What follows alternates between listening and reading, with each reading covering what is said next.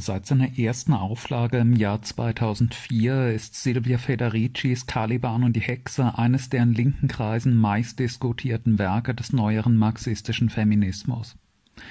Federici, eine der bekanntesten Aktivistinnen der sogenannten zweiten Welle des Feminismus in Italien und eine der Initiatorinnen der Lohn für Hausarbeit-Kampagne, wendet sich mit ihrem Buch gegen den bisher fast ausschließlich von Männern geprägten Blick der kommunistischen Bewegung auf die Voraussetzungen der Entstehung des Kapitalismus und die Rolle der Frauen in diesem Prozess. Marx und die meisten seiner Tradition stehenden Theoretiker hätten nach Federici übersehen, dass die Unterwerfung der Frauen unter die Herrschaft des Staates, der herrschenden Klasse und ihrer eigenen Ehemänner unabdingbare Voraussetzung für die Entstehung des modernen Kapitalismus gewesen sei Erstens hätten die Staaten im Zeitalter des einsetzenden Kapitalismus ein starkes Interesse daran gehabt, die Herrschaft über Körper und Sexualität der Frauen zu erlangen, denn der weibliche Körper ist das Produktionsmittel für die Herstellung der grundlegendsten Ware von allen, menschlicher Arbeitskraft, die notwendig für die Produktion aller anderen Waren ist Insbesondere in einer technisch noch niedrig entwickelten Wirtschaft wie der des Spätmittelalters und der frühen Neuzeit braucht man für eine gesteigerte Warenproduktion und somit die Entfaltung des nationalen Kapitals sehr, sehr viel menschliche Arbeitskraft.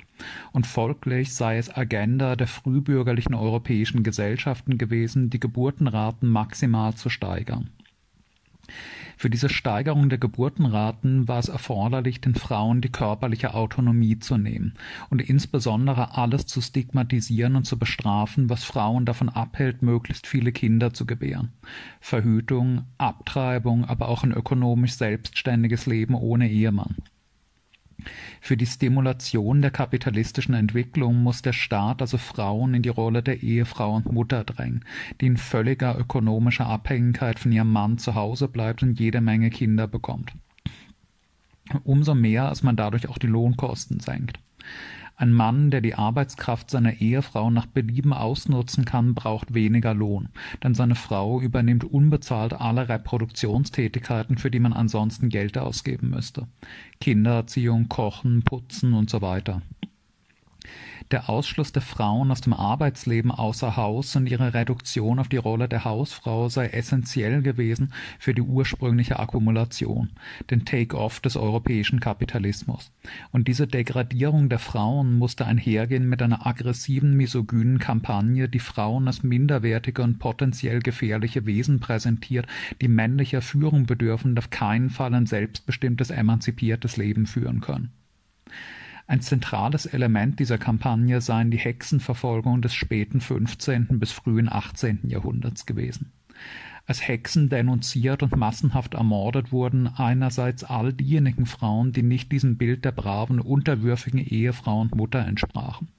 So alleinstehende Frauen ohne Ehemann, oft prekäre Randexistenzen, doppelt verdächtig als ledige Frauen und als Angehörige der Unterschichten andererseits Frauen, die als Hebammen, Dorfheilerinnen und so weiter Frauen ein Stück Autonomie über ihren eigenen Körper gaben, indem sie ihnen pflanzliche Verhütungsmittel verabreichten oder Abtreibungen vornahmen.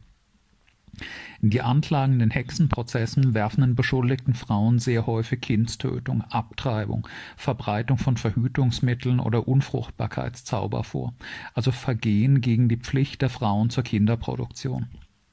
Federici leitet daraus ab, dass die Hexenverfolgung Teil eines koordinierten staatlichen Programms einerseits zur sozialen Disziplinierung der Frauen, andererseits zur Vernichtung des Wissens um und der Akzeptanz von Verhütung und Abtreibung seien die Hexenverfolgung und die durch ihren Terror bewirkte soziale Degradierung der Frau seien also keine bizarre, irrationale Randnote der Geschichte gewesen, sondern eine der Voraussetzungen für die kapitalistische Entwicklung Europas.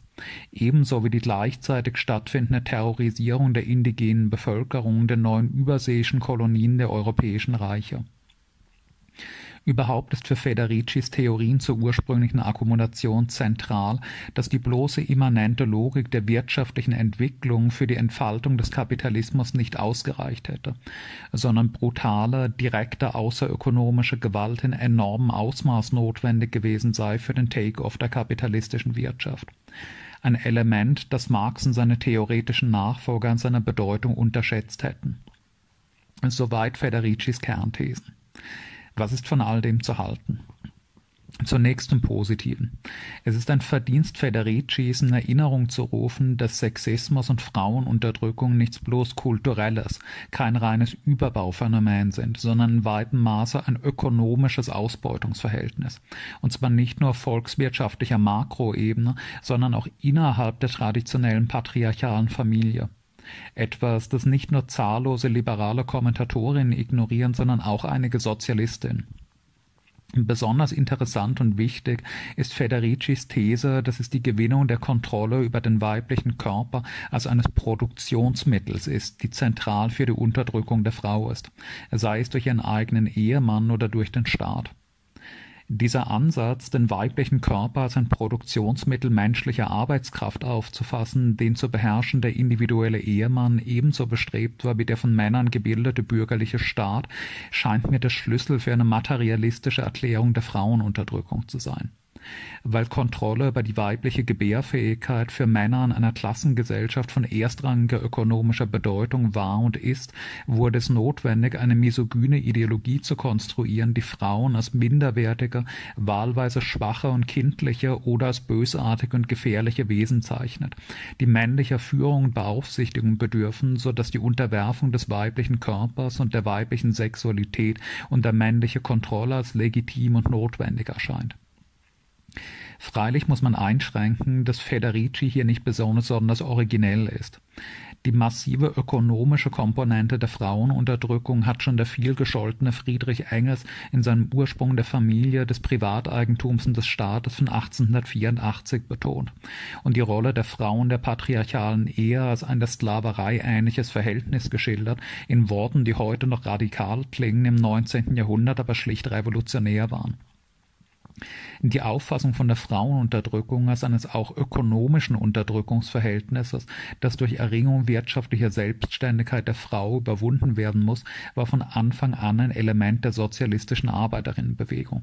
Auch wenn in der stark männlich dominierten kommunistischen Bewegung des 20. Jahrhunderts die theoretische Beschäftigung mit der Frauenunterdrückung dann oft nur ein Randthema war und die Feindschaft vieler kommunistischer Parteien gegen die feministische Bewegung schlechthin viel dazu beigetragen hat, dass die moderne Frauenbewegung sich in weitem Maße getrennt von der Arbeiterinnenbewegung entwickelte. Die Auffassung vom weiblichen Körper als eines Produktionsmittels, dessen Kontrolle das Zentrum des Patriarchats bilde, wird schließlich schon lange vor Caliban und die Hexe von Maria Mies in Patriarchat und Kapital formuliert, das ich auf diesem Kanal schon besprochen habe und das auch Federici selbst erwähnt wie Federicis Buch überhaupt in großen Teilen wie eine Ausarbeitung der Thesen von Maria Mies erscheint. Der weibliche Körper als Produktionsmittel, die Bedeutung der Hexenverfolgung als eines misogynen Massenmordes, der Zusammenhang von Frauenunterdrückung innerhalb Europas und kolonialer Gewalt außerhalb Europas, all das behandelt auch Mies schon in ihrem Buch, wenn auch konfuser und mit viel weniger historischen Belegen. Auch Federicis Thesen über die Bedeutung von Reproduktionsarbeit wären ein fruchtbarer Ausgangspunkt für eine Debatte darüber, was eigentlich produktive Arbeit oder Arbeit schlechthin ist. Und wenn sie einen politischen Essay geschrieben hätte, in dem sie ihre Position zum weiblichen Körper und seiner ökonomischen Bedeutung und zur Reproduktionsarbeit thesenhaft darlegt, wäre das eine gute Basis für innermarxistische Diskussionen über dieses Thema gewesen. Das Problem mit Federicis Buch ist nun, dass sie diese Thesen auf mehreren hundert Seiten mit den Hexenverfolgungen als historischem Beispiel belegen will und diese Vermischung von politischem Essay und historischer Studie einfach nicht funktioniert. Man merkt im Buch an, dass Federici sich für die mittelalterlichen und frühneuzeitlichen Verhältnisse nicht um ihrer Selbstwillen interessiert, sondern nur insofern, als sie zur Stützung ihrer politischen Thesen dienen können. Und sie sagt selbst ziemlich explizit im Vorwort, dass ihre Theorie schon in den 80er Jahren fertig war und sie erst danach begonnen hat, nach historischen Beispielen zu suchen, mit denen man sie belegen könnte. Ein methodisch, gelinde gesagt, fragwürdiges Vorgehen. Dabei hat sich Federici mit der allgemeinen Sozial- und Wirtschaftsgeschichte des Mittelalters anscheinend nur ziemlich lückenhaft beschäftigt, wie sich in zahlreichen, wirklich ganz evident falschen oder zumindest lückenhaften Aussagen zeigt, wobei oft unklar ist, ob Federicis Aussagen durch mangelnde Kenntnis oder ihre politische Motivation verzerrt werden. Ich habe mir als Beispiel die fragwürdigen bis offenkundig falschen historischen Aussagen Federicis auf nur zehn zufällig ausgewählten Seiten notiert. Eine Auswahl.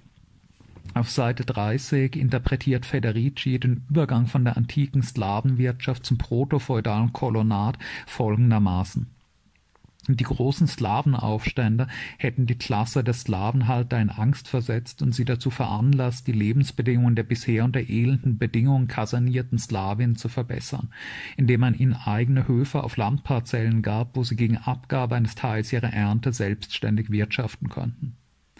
In dieser Interpretation war der Übergang zum Feudalismus also ein durch den Widerstand der Slawien erkämpfter sozialer Fortschritt. So ziemlich alles daran ist falsch. Erstens, die großen römischen Slawenaufstände fanden im zweiten und ersten Jahrhundert vor Christus statt.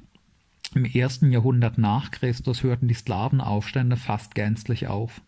Der große Siegeszug des Kolonats als nun vorherrschender Wirtschaftsform aber fand erst im dritten und vierten Jahrhundert nach Christus statt, also drei bis vier Jahrhunderte nach dem Aufstand des Spartacus. Den Übergang zum Kolonat mit der durch die Slawenaufstände geschürten Angst der Slawenhalter zu erklären, ist schon rein chronologisch so abwegig, als würde man den rasanten Anstieg der Reallöhne in der BRD der 1950er Jahre mit dem deutschen Bauernkrieg von 1525 erklären, der den Ausbeutern in Deutschland Angst gemacht und ihnen verdeutlicht hätte, dass man den Ausgebeuteten Zugeständnisse machen müsse. Zweitens, dass Sklaven zu Kolonen mit eigener Landparzelle wurden, also sozial gewissermaßen aufstiegen, ist zwar vorgekommen, bei der Mehrheit der Kolonen war aber genau das Gegenteil der Fall. Es handelte sich dabei um verarmte Freier, die, um ihren Lebensunterhalt verdienen zu können, gezwungen waren, Pächter eines Großgrundbesitzers zu werden, wo sie zunächst formell freie Männer blieben, nach und nach aber in eine de facto Leibeigenschaft abglitten und ab dem vierten Jahrhundert dann auch offiziell an die Scholle gebunden gebunden waren. Das ist einwandfrei erwiesen durch erhaltene Dokumente von Beschwerden, die Kolonen des späten zweiten, des dritten Jahrhunderts formulieren, deren Grundherr immer maßlosere vertragswidrige Forderungen erheben. Für die Masse der Kolonen war der Anbruch des Kolonats also eine starke soziale Verschlechterung und kein Aufstieg.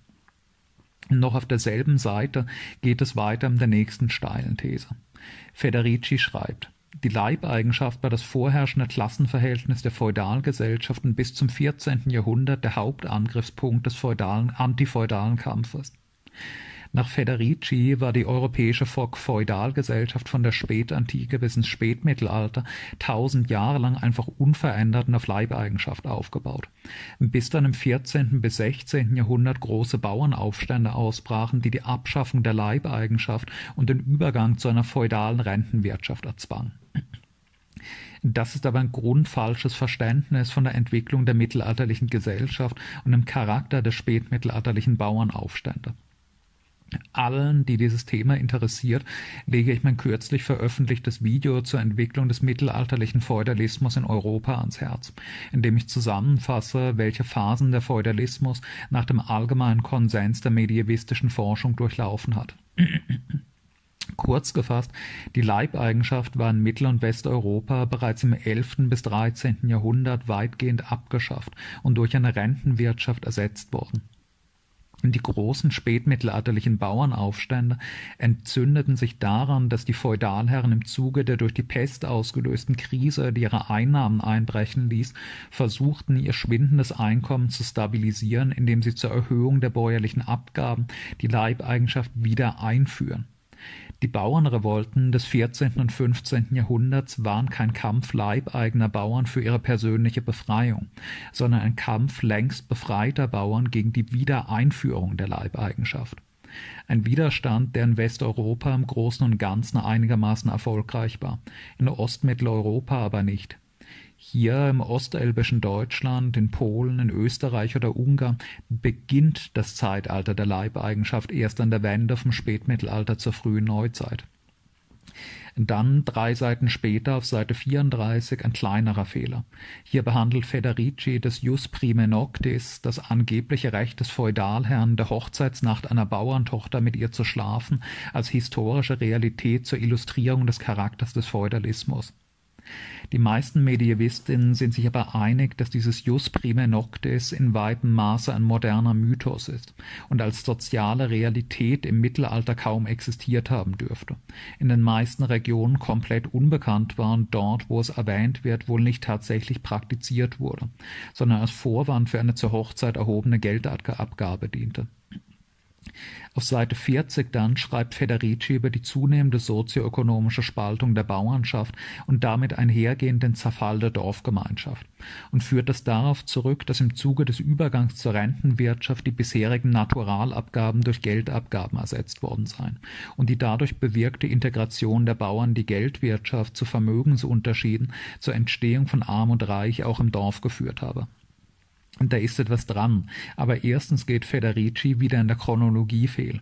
Die Rentenwirtschaft und damit die Integration der Bauernschaft in die Geldwirtschaft beginnt eben nicht erst an der Wende zur Neuzeit, sondern schon in der hochmittelalterlichen Expansionsphase des 11. bis 13. Jahrhunderts.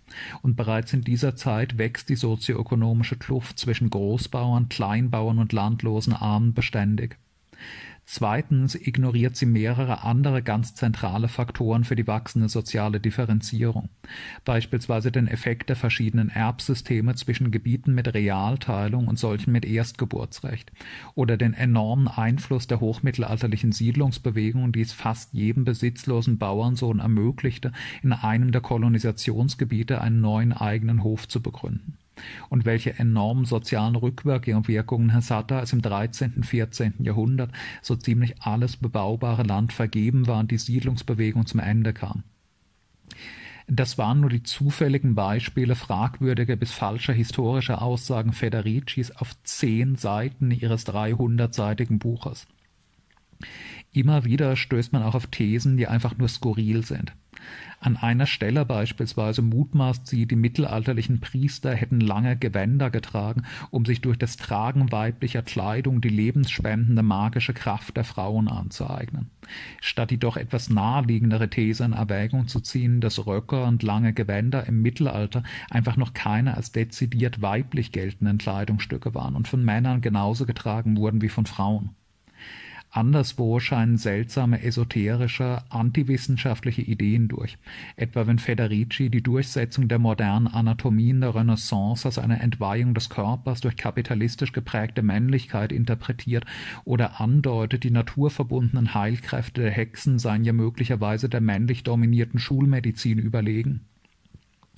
Man mag einwenden, dass das Nitpicking sei, dass ich mich an Details aufhänge, die für Federicis zentrale Thesen nebensächlich sind. Aber diese Nachlässigkeit in der historischen Darstellung ist nicht dazu angetan, das Vertrauen in die Solidität von Federicis Argumentation in den für ihre Theorie zentralen Punkten zu fördern. Und tatsächlich sieht es bei diesen Kernthesen selbst nicht viel besser aus. Ihre Hauptthese zur Erklärung der Hexenverfolgung lautet, um es noch einmal in Erinnerung zu rufen, dass im 16. und 17. Jahrhundert die europäischen Staaten diese Verfolgungswellen unternahmen, um Frauen in die Rolle der Ehefrau und Mutter zu drängen, einerseits um die Lohnkosten zu senken, andererseits um die Geburtenraten zu steigern. Das wirft aber eine ganze Reihe von Problemen auf. Erstens wieder ein Problem der Chronologie. Federici erklärt den Drang, die Geburtenraten zu steigern, damit, dass in Europa im späten 16. und frühen 17. Jahrhundert ein bedenklicher Bevölkerungsrückgang erfolgt sei. Nun beginnen die Hexenverfolgungen aber im 15. Jahrhundert und erreichen teilweise in der ersten Hälfte des 16. Jahrhunderts schon erhebliche Ausmaße. In dieser Zeit hat der Großteil Europas aber nicht das Problem zu niedriger Geburtenraten, sondern ganz im Gegenteil einen größeren Bevölkerungszuwachs als eine technisch primitive Ökonomie integrieren kann. Die Folge ist gerade im 16. Jahrhundert die Explosion der Zahl Land- und überhaupt besitzloser Armer, die nichts erben und dass Bettler, Diebe, Gelegenheitsarbeiter, Prostituierte oder Söldner prekär ihren Lebensunterhalt bestreiten müssen. Die Masse umherziehender, besitzloser Armer ist im frühneuzeitlichen Europa ein massives, sozial destabilisierendes Problem. Und um dieses Problem durch Einschüchterung der Armen zu lindern, beginnen ab dem späten 15. Jahrhundert drakonische Maßnahmen zur Disziplinierung der Armen die Kriminalisierung von Landstreicherei, die Kasernierung von Bettlern in Arbeitshäusern, massenhafte Hinrichtungen wegen kleinster Eigentumsdelikte und so weiter. Federici erwähnt diese Maßnahmen selbst, erkennt aber nicht, dass das ihrer These stark widerspricht, zeigt es doch, dass die europäischen Staaten in der Zeit, in der die Hexenverfolgungen beginnen, überhaupt kein vernünftiges Interesse an einer künstlichen Erhöhung der Geburtenraten haben konnten in einer niedrig entwickelten Agrargesellschaft, in der 90 Prozent der Bevölkerung Bauern sind und in der einerseits so ziemlich alles bebaubare Land vergeben ist, es andererseits keine große Industrie gibt, in der die Leute nicht agrarische Jobs finden könnten, ist ein starkes Bevölkerungswachstum ein großes Problem und nichts Positives. Denn dieses Bevölkerungswachstum führt nur zu einem Anschwellen der Masse von Bettlern, Vagabunden, Tagelöhnern und Kriminellen. Dementsprechend haben die europäischen Staaten der frühen Neuzeit ja sogar versucht, ihre in Europa kaum versorgbaren Unterschichten die neuen Kolonien wegzuschaffen.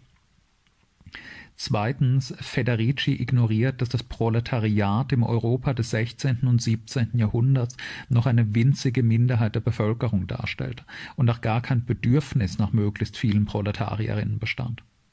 Federicis These geht etwa so. Im Laufe der frühen Neuzeit wird das Bürgertum langsam die ökonomisch dominante Klasse. Bourgeois brauchen aber Proletarierinnen, die für sie arbeiten, müssen sich also wünschen, dass möglichst viele Arbeiterkinder geboren werden, die ihre Arbeitskraft billig verkaufen. Und da der frühneuzeitliche Staat im Geiste des aufkommenden Merkantilismus die Entfaltung seines nationalen Kapitals wünscht, ergreift er pronatalistische Maßnahmen, um seiner Bourgeoisie diese billigen Arbeitskräfte massenhaft zu verschaffen. Das ist aber ein vollkommen anachronistischer Blick auf das Europa des Zeitalters der Reformation. Das Bürgertum, das damals eine zentrale gesellschaftliche Stellung erreicht, ist in seiner riesigen Mehrheit ein Handels-, Bank- und Gewerbekapital und kein Industriekapital. Nur das industrielle Kapital braucht aber massenhaft billige Lohnarbeiterinnen. Und ein solches industrielles Kapital existiert damals kaum in Ansätzen. Allenfalls in ein paar Manufakturstädten Norditaliens und Flanderns kann man im 15. und 16. Jahrhundert von einem Proletariat im modernen Sinne als nennenswertem gesellschaftlichem Phänomen sprechen. Im frühneuzeitlichen Europa existiert kaum ein Proletariat und es wird auch kaum benötigt. Im Europa des 16. Jahrhunderts stehen sich nicht eine riesige Masse von Proletarierinnen und eine Minderheit von Kapitalistinnen gegenüber wie im 20. Jahrhundert, sondern eine riesige Masse von Bauern, einer kleinen Minderheit von Handels- und Gewerbekapital einerseits, von großgrundbesitzenden Aristokraten andererseits und ganz am Rand ein paar Proletarier. Gut 90 Prozent der europäischen Bevölkerung dieser Zeit besteht aus Bauernfamilien, und es gibt keine Fabriken, die die überzähligen Bauernkinder aufnehmen könnten. Hohe Geburtenraten unter besitzlosen Armen sind für die Bourgeoisie erfreulich in einem Manchester-Industriekapitalismus im Stil des 19. Jahrhunderts, weil das massenhafte Verfügbarkeit billiger Industriearbeiterinnen bedeutet. Hohe Geburtenrate unter besitzlosen Armen sind aber, wie gesagt, ein riesiges soziales Problem für die herrschende Klasse einer Agrargesellschaft ohne moderne Industrie. Die große Zeit der merkantilistischen Ideologie ist viel eher die zweite Hälfte des 17. und des 18. Jahrhundert, als die Hexenverfolgungen ihren Zenit längst überschritten haben oder schon ganz vorbei waren, und die meisten ihrer Vertreter plädierten noch gar nicht für eine Steigerung der Geburtenraten. Federici unterstellt den Staaten des 15. und 16. Jahrhunderts eine Politik, die aus Sicht des Kapitals im 19. Jahrhundert sinnvoll war, im Spätmittelalter und der frühen Neuzeit aber ein krasser Anachronismus wäre. Zur Verwirrung trägt auch bei, dass Federici den Begriff Proletariat komplett wahllos für alle unterdrückten Schichten verwendet und auch die Bauernschaft ständig dem Proletariat zurechnet, als ob mittelalterliche Bauern und Industriearbeiter des 19. Jahrhunderts dasselbe wären. Das ist aber keineswegs der Fall und darauf hinzuweisen keine terminologische Rechthaberei, sondern analytisch wichtig. Bauern und Lohnarbeiterinnen haben nicht nur nicht dieselben ökonomischen Interessen, sondern im Gegenteil entgegengesetzte Interessen. In der auf die Pest folgenden spätmittelalterlichen Krise des 14. und des 15. Jahrhunderts beispielsweise zeigte sich das in krasser Deutlichkeit.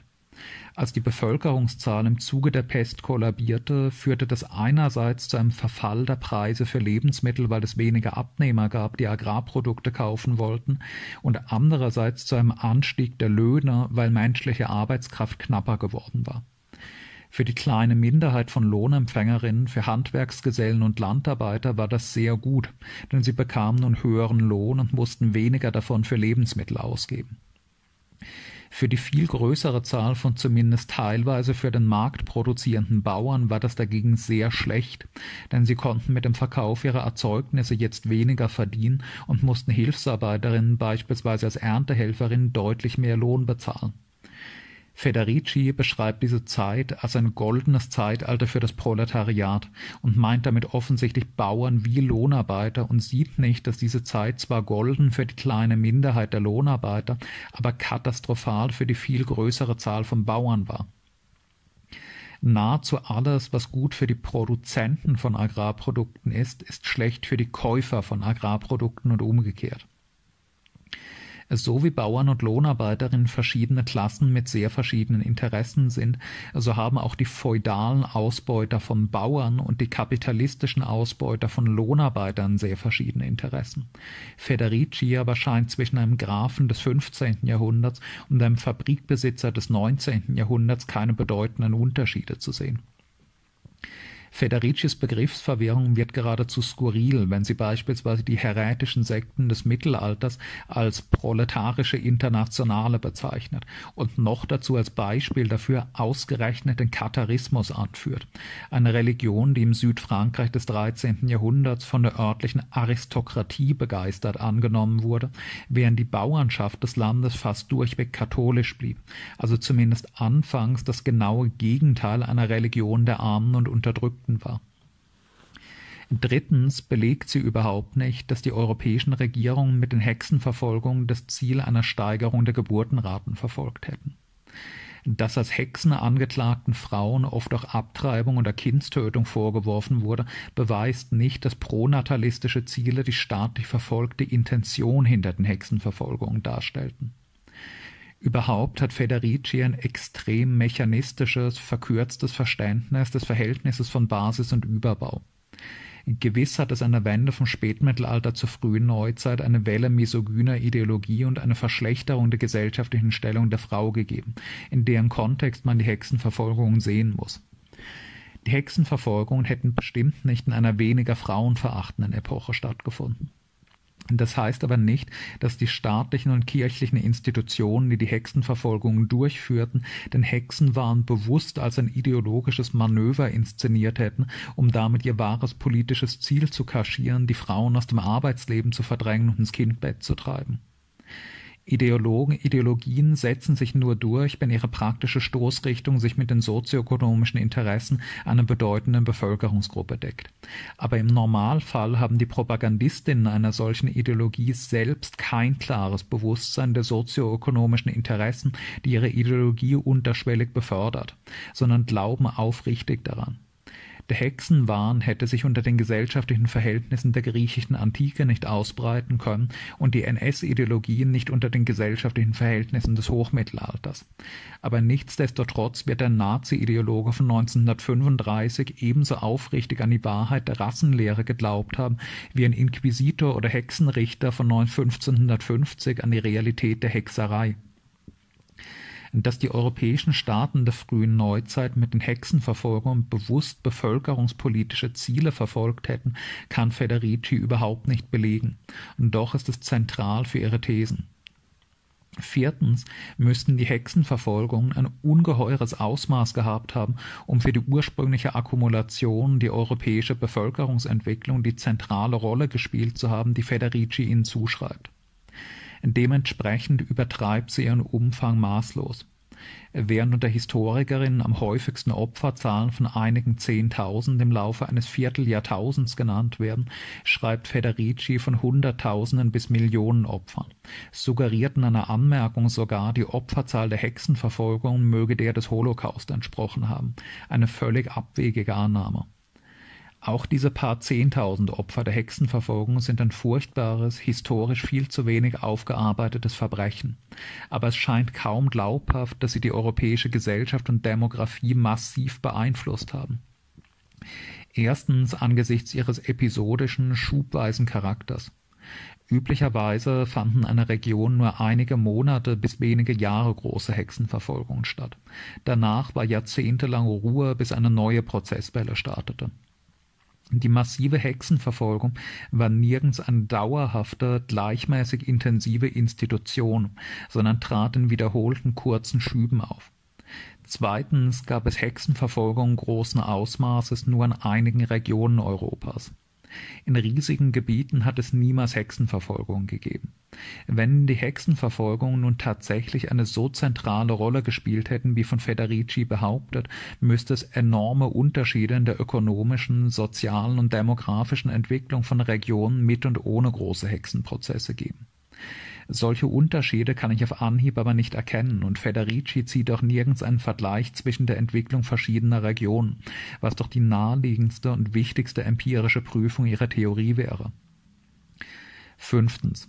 Für Federicis These, dass erst die kapitalistische Entwicklung die Degradierung und Entrechtung der Frau und ihre Reduktion auf die Rolle der Ehefrau und Mutter erzwang, müsste man belegen, dass die soziale Stellung der Frauen vorher, in der Blütezeit des mittelalterlichen Feudalismus, noch wesentlich besser gewesen war als in der frühbürgerlichen Gesellschaft des 16. und 17. Jahrhunderts. Das tut sie aber nicht.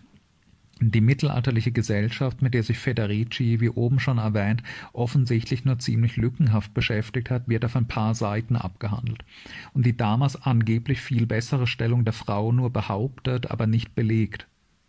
Schulamit Shahars großartiges, hervorragend recherchiertes Buch über die Frau im europäischen Mittelalter, das ich an anderer Stelle schon mehrmals empfohlen habe, zeichnet ein ganz anderes Bild.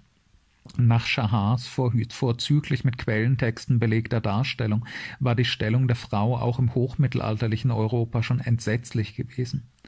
Die Sexualität der Frauen war auch im Hochmittelalter schon vollkommen der Herrschaft ihres Mannes unterworfen. Auf weibliche Seitensprünge standen in Gesetzessammlungen Hinrichtung oder körperliche Verstümmelung. Frauen waren entweder überhaupt nicht erbberechtigt oder nur zu ungünstigeren Bedingungen als Männer.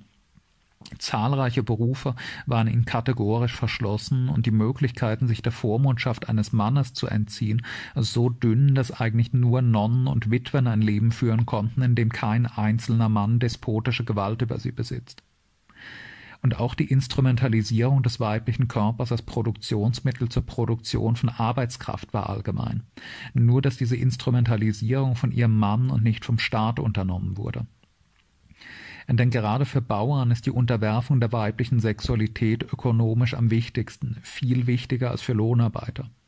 Ein Bauer braucht legitimer seiner bedingungslosen Herrschaft unterstehende Kinder zwingend, erstens als Hilfsarbeitskräfte auf dem Hof, zweitens als Altersversorgung, damit sie, wenn er arbeitsunfähig wird, den Hof weiter bewirtschaften und ihn versorgen können. Federici erwähnt Schulamit Schahars sogar an einer Stelle, hat es also offensichtlich gelesen, hütet sich aber, auf dessen Inhalt näher einzugehen, denn dieser Inhalt würde ihre These erheblich ins Wanken bringen, dass die Degradierung der Frau zum Arbeitstier und zur Maschine zur Kinderproduktion erst im beginnenden Kapitalismus vollzogen worden wäre. Überhaupt verbaut Federicis Dogma, die Entwicklung des Kapitalismus habe nur negative und keine progressiven Züge gehabt. Sie wirft Marx explizit vor, zu Unrecht propagiert zu haben, die Entstehung des Kapitalismus sei ein historischer Fortschritt gewesen. Ihr eine nüchterne Analyse der Stellung der Frau im Rahmen der ökonomischen Entwicklung. Es mag stimmen, dass die gesellschaftliche Stellung der Frauen sich im Spätmittelalter und der frühen Neuzeit zunächst noch etwas mehr verschlechtert hat. Mittelfristig schuf der Übergang von der feudalen Agrar- zur kapitalistischen Industriegesellschaft aber gerade die Voraussetzungen dafür, dass die Stellung der Frau erheblich steigen konnte Federicis These, dass die Frauenunterdrückung letztlich auf das Streben nach Kontrolle des weiblichen Körpers als eines Produktionsmittels zur Produktion von Arbeitskraft zurückgeht, scheint mir völlig plausibel. Gerade diese These impliziert aber, dass die Unterdrückung der Frau abnehmen muss, je weniger Männer ein starkes ökonomisches Interesse an Kontrolle der weiblichen Gebärfähigkeit haben. Ein Bauer, für den legitime, ihm gehorsame Kinder ökonomisch schlicht lebensnotwendig sind, hat das stärkste denkbare Interesse daran, und folglich überwacht er die sexuelle Treue seiner Frau mit exzessiver Brutalität. Ein besitzloser moderner Proletarier aber, der nichts zu vererben hat, der nicht vom Ertrag seines Betriebs, sondern von einem Lohn lebt und dessen Altersversorgung nicht in privaten Almosen durch seine Kinder, sondern in staatlichen Almosen durch die Rentenversicherung besteht, hat kaum noch ein dringendes ökonomisches Interesse an legitimen Kindern, zumindest nicht in imperialistischen Staaten. Gleichzeitig ist es die Logik der kapitalistischen Entwicklung, die es notwendig machte, im 20. Jahrhundert auch Frauen massenhaft als Lohnarbeiterin in den Arbeitsmarkt zu integrieren, um die Zahl der Mehrwertproduzentinnen und Konsumentinnen zu erhöhen und damit den Markt zu vergrößern. Die kapitalistische Entwicklung hat also langfristig dazu geführt, dass heute die allermeisten Frauen einen eigenen Lohn beziehen und ökonomisch weniger von einem Mann abhängig sind und dass diese Männer zweitens ein viel weniger dringliches Interesse haben, die Gebärfähigkeit der Frauen kontrollieren und beherrschen zu müssen. Und diese Kombination hat dazu geführt, dass Frauen in entwickelten modernen kapitalistischen Gesellschaften eine unvergleichlich bessere gesellschaftliche Stellung nicht nur als im 16., sondern auch als im 12. oder 13 19. Jahrhundert einnehmen. Eine sachliche, materialistische Analyse müsste aufzeigen, wie die kapitalistische Entwicklung einerseits langfristig zu einer enormen Verbesserung der sozialen Stellung von Frauen gegenüber der extremen Unterdrückung der feudalen Agrargesellschaft führte, wie die kapitalistische Logik andererseits aber nur bis zu einem bestimmten Punkt mit der Frauenemanzipation vereinbar ist, die volle Gleichheit von Männern und Frauen verhindert und heute im 21. Jahrhundert die endgültige Überwindung von Sexismus Sexismus und Patriarchat nur noch durch den Sturz des Kapitalismus und den Übergang zu einer sozialistischen Planwirtschaft möglich ist. Federicis Gegenüberstellung vom Feudalismus, in dem es Frauen passabel ging, und der neuen kapitalistischen Gesellschaft, in der es ihnen plötzlich furchtbar ging, wird dem nicht gerecht. Als historische Studie ist Federicis Buch also sehr mangelhaft und oft einfach unsinnig und erkennbar vom Wunsch diktiert, alle historischen Tatsachen danach auszuwählen oder so zurechtzubiegen, dass sie irgendwie in ihre vorgefassten Thesen hineinpassen. Die Vermengung von politischem Essay und historischer Studie funktioniert hier nicht. Zweiteres leidet unter ersterem und die dadurch bedingte Mangelhaftigkeit von zweiterem untergräbt wieder die, die Überzeugungskraft von ersterem die Entwicklung eines historisch-materialistischen Feminismus, die Ausarbeitung materialistischer Erklärungen für die Wurzeln der Frauenunterdrückung sind eine der wichtigsten theoretischen Aufgaben des Marxismus im 21. Jahrhundert. Federicis Buch aber scheint mir dabei trotz einiger guter und interessanter theoretischer Ansätze nur sehr bedingt einen Beitrag zu leisten